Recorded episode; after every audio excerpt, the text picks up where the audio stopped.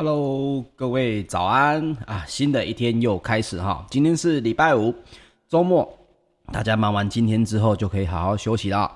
欢迎收听早安阿水理财报报，我是股市阿水，每周一到五早上八点到八点半，由我帮各位整理昨晚全球发生的财经大新闻，最后还会有知识加油站哦，用最充沛的知识能量帮各位打开美好的一天。那我们首先呢，赶紧来关心一下昨天晚上的美股新闻哦。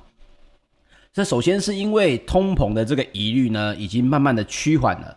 再加上首次申请失业救济金的人数呢，减幅有高于预期啊，所以美国的总统拜登呢，他签署了这个一点九兆美元的财政刺激方案呢，来去强化经济复苏的这个期望哦，所以。道琼工业指数呢，还有标准普尔五百指数都双双又创下了历史的收盘新高哦。那么纳斯达克指数跟费城半导体指数也重新站回了季线，也就是六十日的移动平均线哦。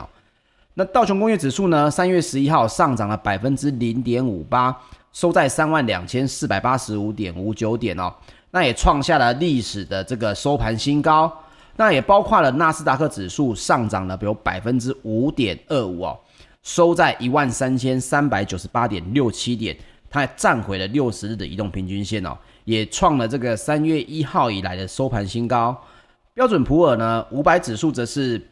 上涨了百分之一点四，一点零四哦，收在三千九百三十九点，也是创下了历史的收盘新高。你可以看到，美国四大指数有两个创了历史的新高哦。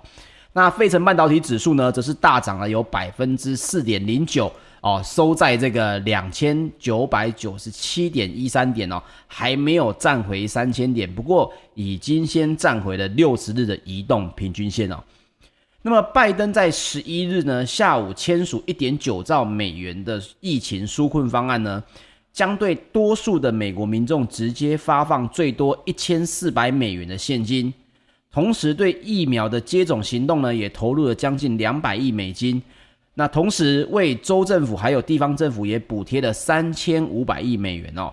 那白宫十一日也宣布，振兴支票本周末就会陆续存入民众的银行账户里面。那另外一方面呢，北京日报也报道，中国半导体行业的这个协会表示，中美两国半导体行业协会十一日。宣布共同成立了中美半导体产业技术和贸易限制工作组哦，将为中美两国半导体产业建立一个及时沟通的资讯共用机制，交流有关出口管制、呃供应链安全、加密等技术哦，以及贸易限制等方面的政策。那么也因为这个原因呢，其实在于这个半导体呢也应声的都有跳涨哦，包括台积电的 ADR，还有 NVIDIA。这还有包括这个赛林斯也都分别劲扬了有百分之五点九三、四点二一跟六点一九哦。那么通膨的疑虑趋缓，其实是让投资人松了一口气啦。十一日最新的一轮美国两百四十亿美元三十年期的公债的标售情况，并没有像二月当时七年标售的这个情况这么的疲软哦。那也当时候也带动了殖利率跳高。那缓解了这个暂暂时缓解了通膨的疑虑。那另外呢，美国在十号公布的报告也显示说，昨天我们有提到的二月的 CPI 月增有百分之零点四，高于一月的百分之零点三，那符合经济学家原本的预估。那不过排除了食物跟能源价格的核心 CPI 只月增了百分之零点一哦，暗示长期驱动通膨的因素尚未浮现。这个昨天。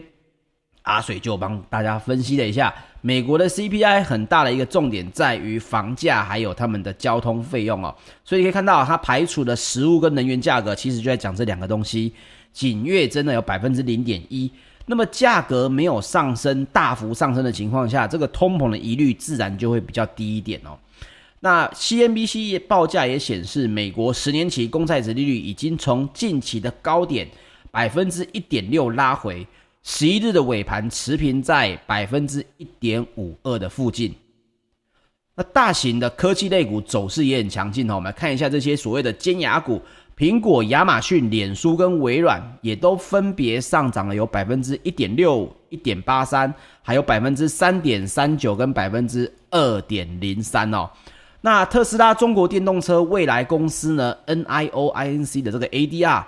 还有这个就特斯拉跟这个中国的未来哈，其实也都分别大涨了百分之四点七二跟十一点四哦，为市场也增增添了一些动能。那其实是因为特斯拉在之前实在是跌得太深了啦，现在这样子其实也只能算是说稍微有一点回稳而已。那包括了这个市场观察在报道哦，这个分析师呢。也在建议哦，投资人可以去买进各大电动车市场的领导厂商啊、哦。他认为啊，特斯拉是轻型车市场百年首见的破坏创新者。那么，除了在全球能够拥有呢，呃，轻松捍卫的电动车领导地位外，其优越的电池、先进驾驶辅助系统也提供了护城河哦。所以，这位分析师将目标价定在了七百七十五美元哦。那么关于这个新闻，阿水分享一下我自己的看法。其实我认为，呃，这件事情不应该这样看哦。首先是呃，特斯拉，我承认，因为个个人对于特斯拉的总裁这个埃隆马斯克，我是认为他算是我一个偶像了。那么，但是特斯拉的股票这件事情，各位要知道，对于埃隆马斯克来说，他根本专注的不是所谓的只有电动车而已。如果你了解他这个人的话，你会知道他的野心。其实是在于改变人类的生活方式，所以你说他的电动车有没有可能哪一天当他觉得不好玩的时候，他可能就把他的领先地位用一个很庞大的价格卖给了更有经验的公司？不要觉得不可能哦，因为对他来讲，他的目标根本就不在这件事情上面。所以你在看一个公司的领导者，你一定要知道他的野心在哪里，跟他的个性是什么。对他而言，他的野心是在于移民火星，是在于带来对全世界不同的生活方式，哦，并不是只有做一个电动车来领先整个市场而已。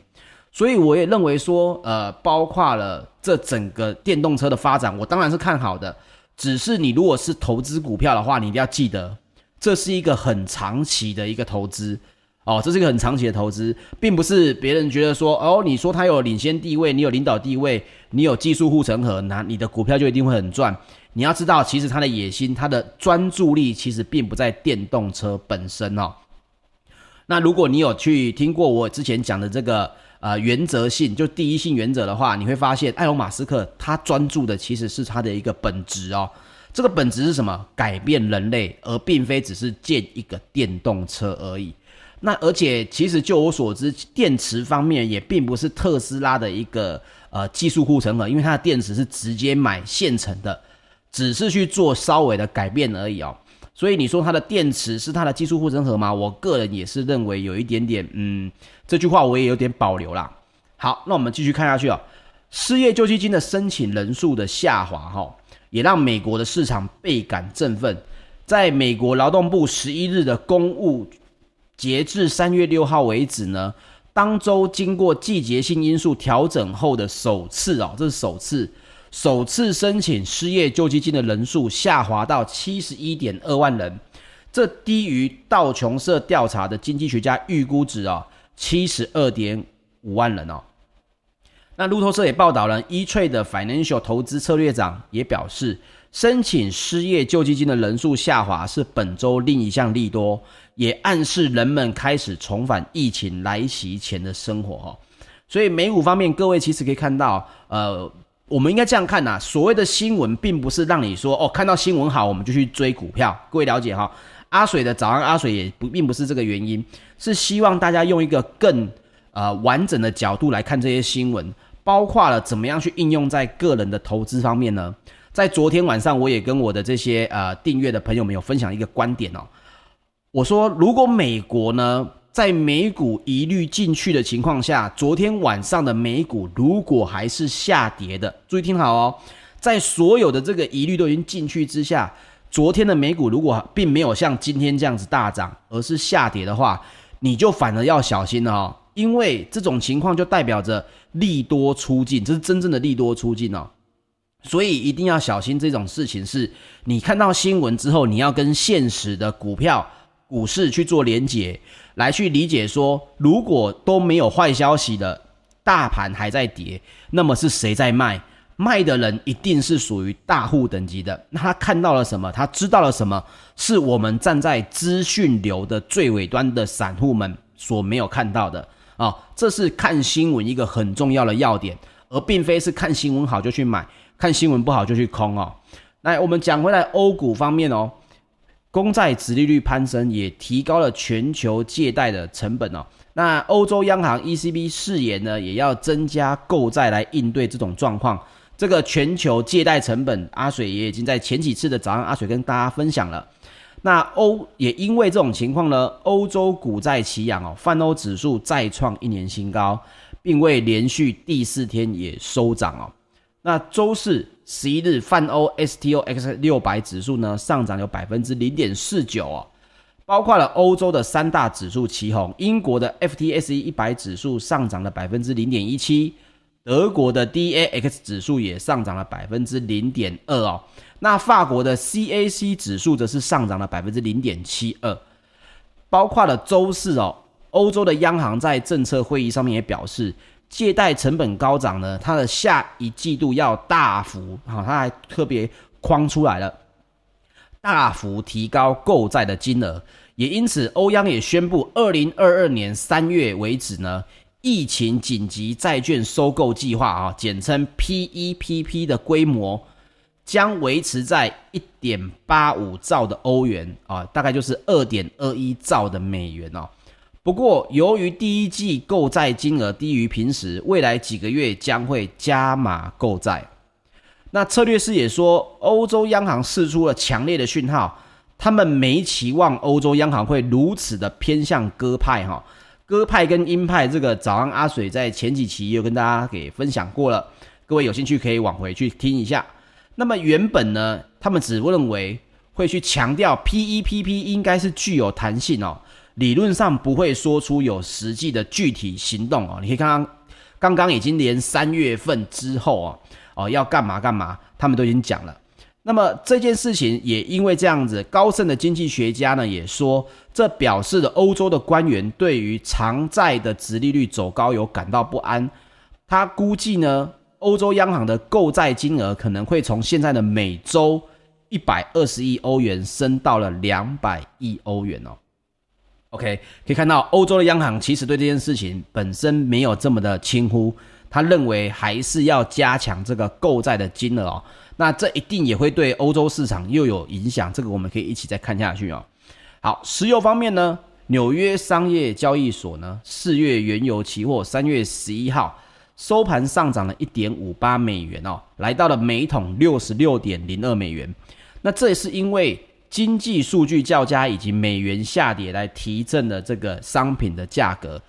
那包括了气球需求攀升以及油品的库存下降也带来了支撑。那么虽然呢，上周原油库存持续增加，但是分析师称呢，炼油厂陆续恢复运作，原油库攀呃原油的这个库存攀高呢，只是短期的现象。那么欧洲的 ICE 期货交易所近月的布兰特原油也上涨了一点七三美元哦，来到了每桶六十九点六三美元。OK，这个布兰特原油已经快要到七十元了哦。这个阿水在前面有跟大家分享过。那能源资讯分析公司呢，商品的研究部主管史密斯也表示啊，原油生产已经回升到二月中严重寒潮以前的这个水平，但是炼油厂的营运还没有全部的恢复，而且汽油的需求有回升，这使得原油库存增加，而油品的库存持续的下滑哈。另外分享一个相关的知识点哦，其实各位可以知道一下，也稍微猜一下。美国主要的原油进口来源国啊，在二零一九年，他们有公布一个数据，各位猜猜看，是从哪里是最大的原油进口呢？大家应该都会猜，呃，是不是沙乌地阿拉伯啦，或者是伊拉克哈？其实并不是，从呃过去二零一九年去公布的这个十大来源国来排序的话，其实第一名啊，美国的原油进口国第一名其实是从加拿大啊。每天有进口了三百六十三点五万桶哦，那第二名反而是墨西哥，那沙乌地阿拉伯呢，其实只排在了第三名，而且加拿大是三百六十三万桶，那墨西哥第二名，它就已经快速下降到了三十六点二万桶哦。包括沙乌地阿拉伯每天也只进口了二十五点一万口哦。那伊拉克呢，则排在第四名，美国每天只进口了十四点一万桶。你可以看到，为什么美国的进口来源会把加拿大放在第一名呢？而且是主要的，可以说第一名就等于是第二名到第五名的加总呢？这是因为原油本身就是有战略的意义哦，它如果长期依赖了，可能随时翻脸，那就等于是把脖子洗干净，等着别人来宰割哈。所以看到美国对于像是页岩油啊，还有原油的进口呢，他们的这个态度哈，所以第一名是加拿大，并不是沙乌地阿拉伯。拿着这个小知识去跟你的同事打赌一杯咖啡吧。好。伦敦的金属交易所三个月基本金属期货三月十一号全面的上涨哦，那主要也是因为经济数据比较好，股市上涨跟美元下跌的支撑，包括啦铜啊、铝啊、铅啊、锌都是上涨的哈。那也借此分享一个小小的知识给大家知道，包括俄罗斯的铜芯商哦，这个乌拉尔矿质公司，他说呢，他也出了一份报告。这他说，二零二一年全球这个锌的供给过剩的情况，可望的缩减，主要是因为需求增加，可望超过产量增速的影响。但是呢，他报告当中也提到了，全球今年的锌的产量是年增二点九的百分点，来到了一千四百万吨。但是新市的供给过剩呢，也预估较上半年度的六十二万吨缩减到四十七万吨。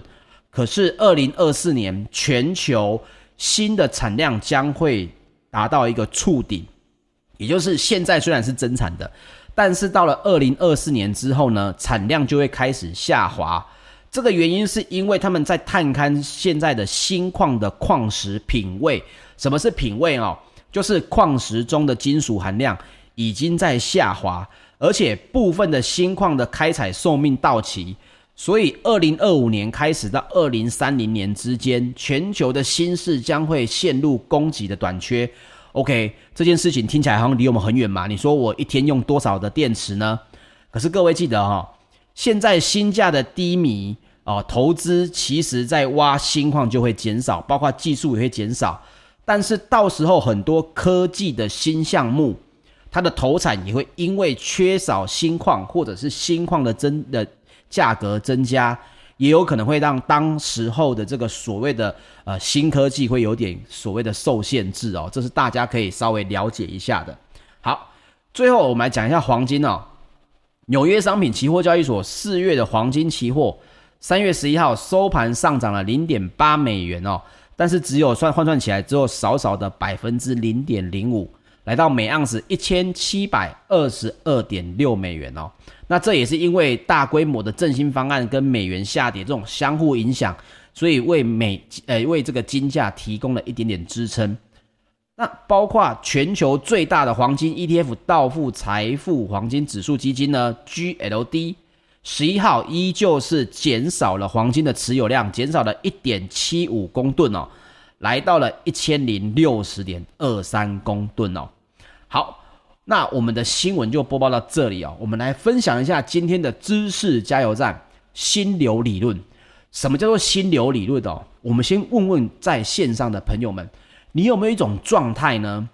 是你在学习或者你在工作的时候，你发现你沉浸在当中，这种感觉让你感觉好像旁边是没有人的，你的同事不存在，而时间好像也不存在，忘记的时间过去多久，常常是你头抬起来才发现，哎呦。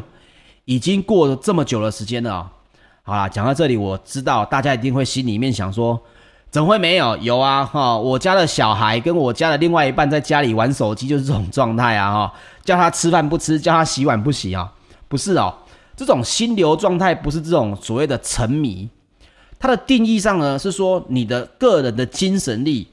完全的投注在某一种活动上的感觉。而心流状态产生的时候，会有高度的这个兴奋感跟充实感这些正向的情绪啊。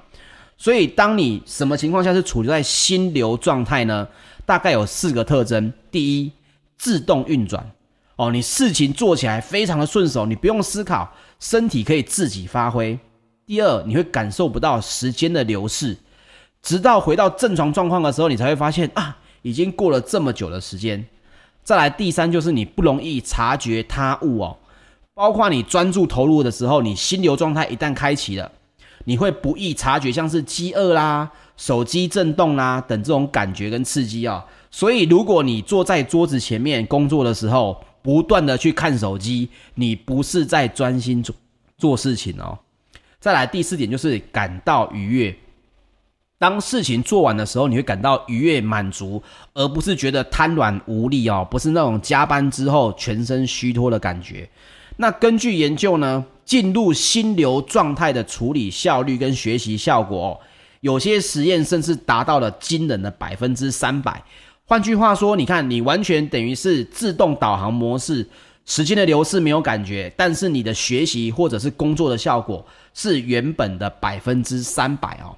那这种状况一般来讲，没有经过训练都是可遇不可求的，因为你会发现有时候可以，有时候不行啊。有些人觉得啊，是不是今天心情特别烦躁呢？其实并不是啊。后来人们也就发现了，要快速的进入心流状态呢。最好有三个动作的配合，那阿水分享给各位哦。其实这三个动作也是等于是三种心态的配合啦。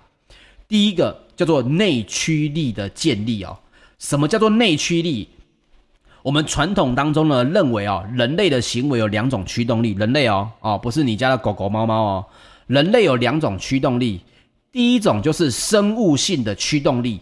这种生物性的驱动力就是人类会尽一切办法生存下来的动力，所以你肚子饿会想找东西吃，这叫生物性的驱动力啊。你的吃宵夜其实是你的原生的一种动力哦。第二个叫做外在动机，就是寻求奖励、避免被惩罚的动力，就是什么？上班嘛，上班寻求的是什么奖励？不是老板的奖励哦，是薪水的奖励或者是成就感的奖励。那避免惩罚，你想想看，你如果在家不不去工作，这旁边的人就会开始惩罚你嘛，用这个言语的暴力告诉你说，你这个废物，你为什么不去工作，对不对？这就是惩罚动力，这就是外在动机。如果你靠外在动机或者靠本能，你去做事情，其实没办法达到所谓的心流状态。就要讲到第三种驱动力，叫做内在动机，这就是我们刚刚提到的内驱力哦。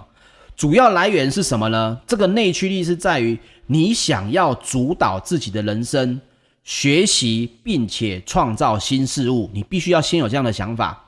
再来，你会想要透过你自己的努力，让我们的世界更好的一种内在需求哈。这个我们的世界可以是你自己的，可以是你身边的，也可以是你的家庭的，这就是一种内在动机哦。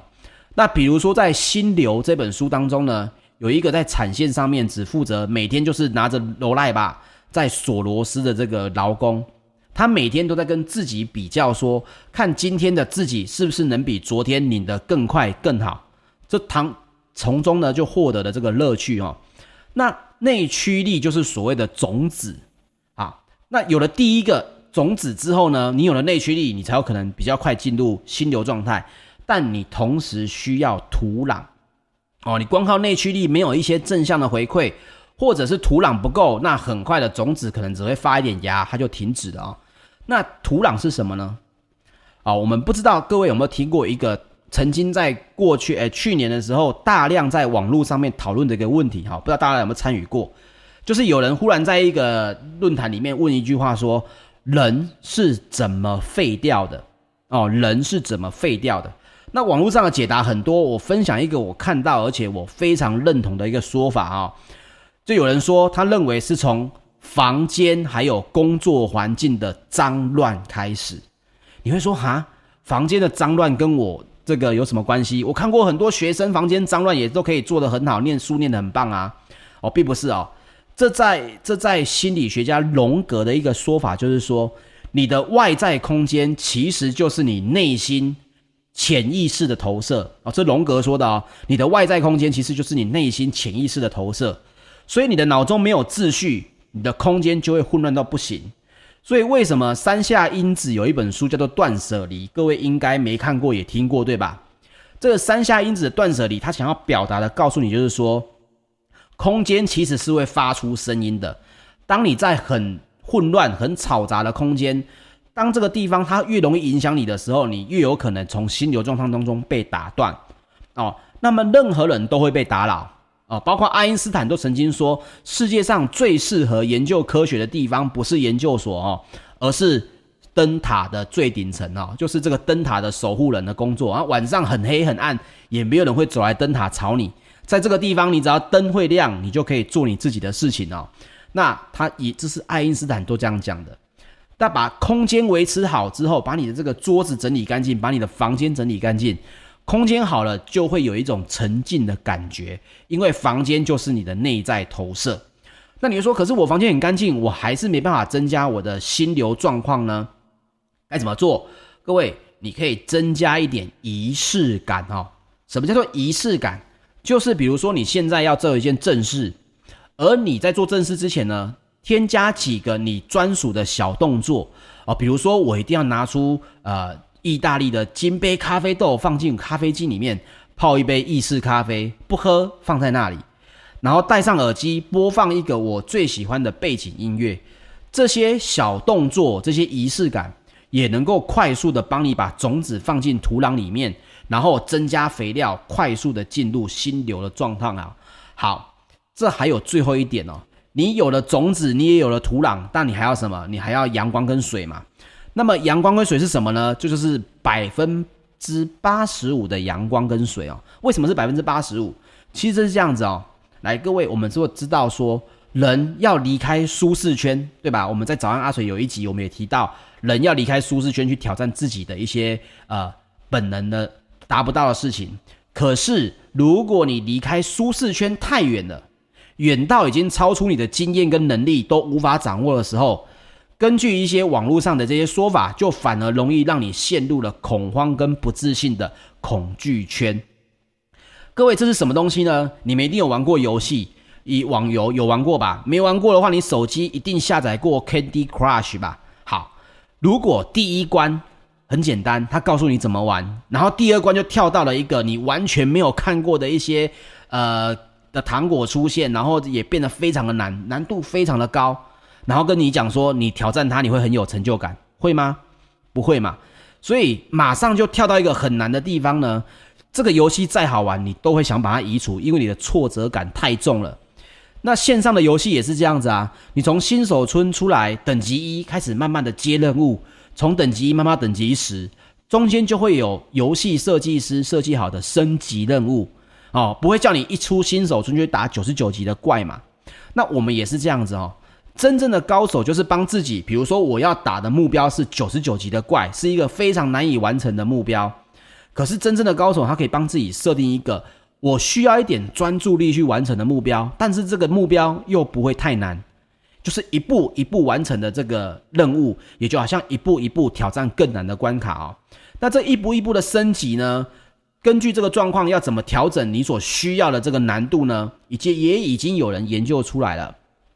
那就是百分之八十五是你所知道或者熟悉的东西，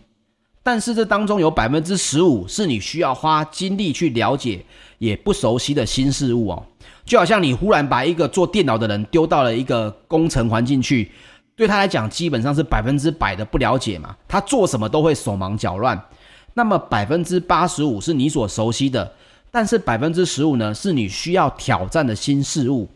就能让你避免呢一下子从舒适圈跑出来，直接冲往恐惧圈去，可以让你的心流状态维持在所谓中间的学习圈当中哦。好。就是这三件事情，首先种子内驱力，第二个土壤就是你的外在环境，第三就是什么难度的控制哦。但有这三点之后呢，你的专注力比较容易进入所谓的心流状态啊。那各位当然听完这个，并不是说你待会就可以马上运用的非常的熟悉，你可以自己多加的练习。那关于刚刚阿水讲的这些东西呢，如果你有兴趣要去了解的话，呃，有几本书阿水可以推荐给大家，包括了这个。艾德斯的一个叫做《刻意练习》的这本书，或者是刚刚提到的《心流》这本书，也或者是《断舍离》这本书哈，这三本啊都没有跟我有合作关系，但是我认为我看完我觉得还不错，分享给大家哈。